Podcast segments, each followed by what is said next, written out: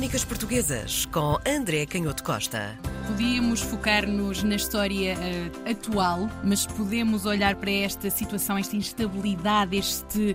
carro que vai andando, parece que tem rodas não redondas, mas quadradas e às vezes tri triangulares, que é a educação. E a educação de todos, André. Sim, é um tema recorrente. A tua, a tua imagem, a metáfora é muito interessante com a, a, forma das rodas deste, deste carro, porque remete também para o desenvolvimento tecnológico e a própria concepção da tecnologia, e isso obviamente, está relacionado com a evolução dos sistemas de ensino e os próprios debates entre os historiadores sobre aquilo que foi a trajetória da educação em Portugal. E por isso é que isto é um tema uh, muito caro aos historiadores, muito discutido entre os historiadores, embora mais discutido do que propriamente estudado. Nós continuamos a ter a, alguma escassez de estudos profundos e sistemáticos sobre a história do ensino em Portugal, sobretudo quando falamos de séculos mais recuados e porque o, o desenvolvimento do ensino em Portugal é em si mesmo um fenómeno complexo uhum. e nós vemos isso nos textos de divulgação que por vezes vão surgindo sobre este tema. Estou-me a lembrar, por exemplo, de um texto do, do professor Jorge Boesco, eh, publicado na, na, Fundação Francisco Manuel dos Santos, sobre os uhum. problemas da, da matemática e do ensino da matemática, mas que tem alguns capítulos sobre a história da educação e são alguns capítulos. E porquê é que não é prioridade? Eu pergunto, tá, eh, falas dos historiadores que discutem estas ideias, portanto, está só no terreno das ideias? Porquê é que não, não nos debruçamos realmente na educação? Porquê é que não é prioridade? Não, eu acho que eu acho que é prioridade. É interessante é perceber porque é que a prioridade, como tu bem dizes, não é sentida muitas hum. vezes na opinião pública certo. e porque é que ciclicamente este tema regressa é, é à, à, à, atualidade mediática hum. e sempre com esta sensação de que ninguém sabe muito bem o que fazer ou que há uma grande contradição entre os diferentes projetos. E é aí que eu acho hum. que entram, hum. que, que, que está o papel dos historiadores, é aí que é importante o papel dos historiadores, mas como eu dizia e como é bem patente neste livro que trata também sobre a história da educação do, do, ponto de vista mais geral, embora não seja um estudo, não seja um livro de investigação profundo sobre a educação, mas porquê é que eu falo do exemplo deste livro? Porque precisamente, por um lado, aqui se remete ao descrever os problemas do ensino da matemática, hoje há a necessidade de os explicar com a evolução histórica, e porque neste mesmo livro, que é, que é recente, já publicado no século XXI, se fala precisamente da dificuldade de ter certezas sobre isto e das próprias das histórias contraditórias que foram contadas ao longo do tempo. Ora, a história que foi contada durante muito tempo sobre o trajeto da educação em Portugal, e segundo a própria visão do professor Jorge Poesco, era a de que eh, o, o papel, mais do que o papel da Igreja, o papel dos jesuítas teria sido fundamental neste caso no atrasar ou no definhar eh, lento da educação, sobretudo quando o resto da Europa arranca para a modernidade no século XVIII. Portanto, aquilo que se convencionou eh, tratar com uma descrição historiográfica mais dominante durante o século XIX e durante o século XX é que os jesuítas teriam sido os culpados. Daí a célebre expulsão dos jesuítas em 1759 pelo Marquês de Pombal e baseado naquilo que seria o discurso dizemos nós, a posteriori, propagandístico dos intelectuais e do próprio Marquês de Pombal sobre a ação nociva dos jesuítas no sistema de ensino. E aqui aparecem os temas clássicos, a articulação entre os, entre os um, jesuítas e a Inquisição, o papel da Inquisição na expulsão dos judeus, depois o domínio filipino, que é um tema um pouco mais escorregadio, porque muitas vezes não é muito claro o que é que queremos dizer e, que, e os próprios historiadores, se, os diferentes relatos dos diferentes historiadores ao longo do tempo e mesmo no século XX, é por vezes contraditório na forma como olha para o domínio filipino, até digamos, aos anos 80, 90, havia uma visão mais clássica, patriótica, a ideia de que o período filipino teria correspondido a uma fase de decadência, de negligência dos assuntos do Reino de Portugal. Depois há uma geração de historiadores que, a partir dos anos 90 e da renovação historiográfica à volta da, da grande história de Portugal, dirigida pelo professor José Matoso, que fala destas coisas de forma um pouco mais complexa, dizendo que há aqui interesses que não são propriamente os interesses nacionais, que há elites cosmopolitas, que há um esforço de integração de, dos diferentes territórios da monarquia hispânica, enfim, que, que diminui a tal, ou, ou, não sublinha, não subscreve a tal visão patriótica de que o domínio filipino teria sido péssimo e também para, para a própria evolução da educação em Portugal. E, e portanto, aquela a visão que, que, se diz que foi a, a, visão convencional durante o século XIX e XX era de que os jesuítas uh, tinham sido tinham sido muito importantes nesta, neste definhar da educação, porque teriam suportado a própria Inquisição, teriam atrasado o desenvolvimento de ideias científicas, teóricas, mais de acordo com o resto da Europa, sobretudo a Europa do Norte, e, portanto, teriam sido os grandes responsáveis. Uh, ensino por cartilha, não é? Que ainda ouvimos no. no pelo menos também, quando comecei a estudar. Também, é? claro, teológico ou, de, ou dogmático, uhum. podemos dizer assim. Acontece que, entretanto, e é disso também que fala o Jorge Boesco, agora há uma outra visão que eu também considero que é um pouco convencional e que é uma reação, na minha perspectiva, um pouco exagerada, a essa história que se contou durante muito tempo. E agora aquilo que se, que se diz, ou muitas vezes aquilo que aparece como novidade por reação a essa visão mais tradicional e infelizmente as humanidades às vezes funcionam muito neste ciclo que de, de, de contrários, por isso é que eu achei piada à, ideia do carro com rodas quadradas, porque eh, são visões que se vão contradizendo entre si ao longo do tempo e parece que não se avança e que, se tem, e que os modernos tendem a esquecer os antigos, depois vêm novos modernos que por sua vez esquecem esses antigos e nunca saímos da cepa torta, como diz o povo, e portanto esta nova visão o que diz é que não, os jesuítas foram até muito importantes, foram os únicos a ensinar matemática ao longo do século XVII e a ensinar ciências uh, em Portugal, e portanto estes argumentos da Inquisição e de, e de que o, esta, esta propaganda estabelecida pelas grandes obras pagas pelo pombalismo nos anos 60, 70, que diabolizaram os jesuítas e que não se passou nada disso, que os jesuítas foram os únicos a ter uma, aulas de matemática de forma contínua ao longo do tempo, isto associado à aula da esfera, ao observatório astronómico no contexto da aula da esfera, à própria Universidade de Évora e também, claro, na Universidade de Coimbra, e que um dos livros mais importantes que do século, em meados do século XVIII era um livro de um, de um jesuíta, Os Elementos de Matemática, do, do Inácio Monteiro, uh, e que até podemos ver muitas das vezes, uh, no caso dos instrumentos pedagógicos, quer no contexto da Universidade de Évora, quer no contexto da Universidade de Coimbra, os célebres azulejos com os elementos de Euclides, que procuravam desta forma ser mais eficazes do ponto de vista pedagógico, acontece que tudo isto é verdade, não, não, não vamos eh, dizer que não é verdade, mas há aqui algumas contradições, porque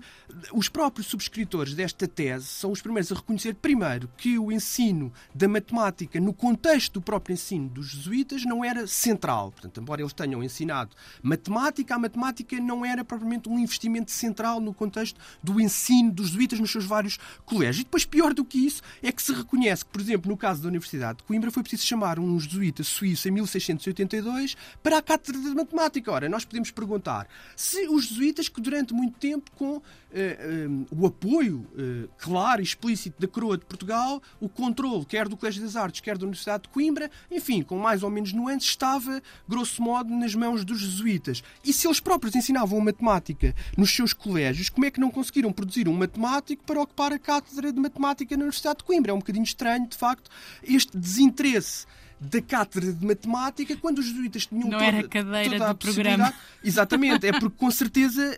existiam aqui contradições. Agora, é verdade que alguma diabolização da Companhia de Jesus é um bocadinho anacrónica, porque é óbvio que dentro da Companhia de Jesus existiam muitas sensibilidades, existiam diferentes visões, até do papel da Inquisição. O célebre Padre António Vieira é um jesuíta, é um dos maiores intelectuais, podemos utilizar aqui o anacronismo intelectual, do século XVII, um dos grandes autores de língua portuguesa, e assume posições muito claras, quer contra a Inquisição, quer na, na, na proteção dos, dos judeus ao longo do século XVII e do papel até financeiro e da importância do papel financeiro, comercial social e intelectual que as diferentes comunidades judaicas, e ele observava o que estava a acontecer no norte da Europa, e portanto ele próprio defendia, o padre António Vieira, sendo jesuíta, defendia uma visão contrária. Acontece que uma coisa é a atuação dos jesuítas de forma pontual, aliás, os jesuítas vão, alguns jesuítas vão ser fundamentais, como sabemos, até na própria história da ciência, no desenvolvimento da genética no século XIX e XX, mas outra coisa é a atuação da companhia. E aí, se nós de facto formos ler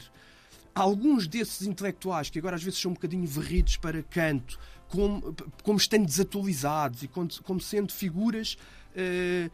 ultrapassadas na sua visão historiográfica, e falo, por exemplo, quer do Alexandre Herculano, quer do Teófilo Braga, são, estamos a falar de autores que dominavam completamente a educação desta época. Aliás, correndo o risco de ser ah, relativamente polémico, apesar de todas as atualizações, que são importantes, obviamente, do ponto de vista das, das correntes teóricas e, e da capacidade de repensar a história, eu duvido que algum historiador, na segunda metade do século XX e, na, e, e no início do século XXI, tivesse um conhecimento documental, já falámos disto aqui, que o Teófilo Braga ou o Alexandre Coelho tinham, até por razões da nossa própria evolução tecnológica. Estamos a falar de, sociedades que, onde a leitura, quer manuscrita, quer impressa, a leitura, o estudo, tinham um, um tempo, uma dedicação completamente diferente das nossas sociedades hoje, que por muito uh, profissionais que sejamos nas nossas profissões, a televisão, os meios de comunicação, as distrações, não são de facto iguais. E, este, este, muitas vezes estes historiadores passavam uma vida inteira a recolher documentos, a vasculhar os arquivos e conheciam de facto muito bem. E quando nós olhamos com olhos de ver e lemos com olhos de ver essas obras, aquilo que vamos ver não é assim muito diferente daquilo que alguns dos especialistas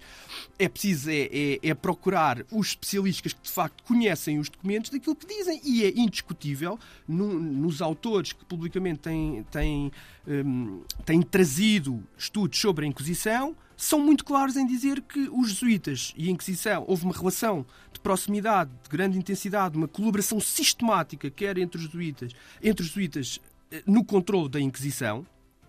e, e, mais do que isso, há um historiador americano, Derry Alden, que chega a dizer que, que essa colaboração que não tem sido admitida pela recente historiografia, isto é muito interessante, quando a antiga já foi esquecida, ele diz ah, a historiografia mais recente não tem admitido esta colaboração sistemática entre a Companhia de Jesus e a Inquisição porque nós muitas vezes lemos os historiadores do século XX, porque se formos ler os do século XIX, e de, quer do, de meados, quer do fim, está lá essa colaboração, porque de facto conheciam os arquivos, e é uma colaboração que neste caso nem sequer teve paralelo noutros espaços do sul da Europa Católica, portanto ela foi muito mais intensa em Portugal, e é óbvio que essa colaboração, e, e agora regressando para finalizarmos ao tema da, da educação, é, essa colaboração foi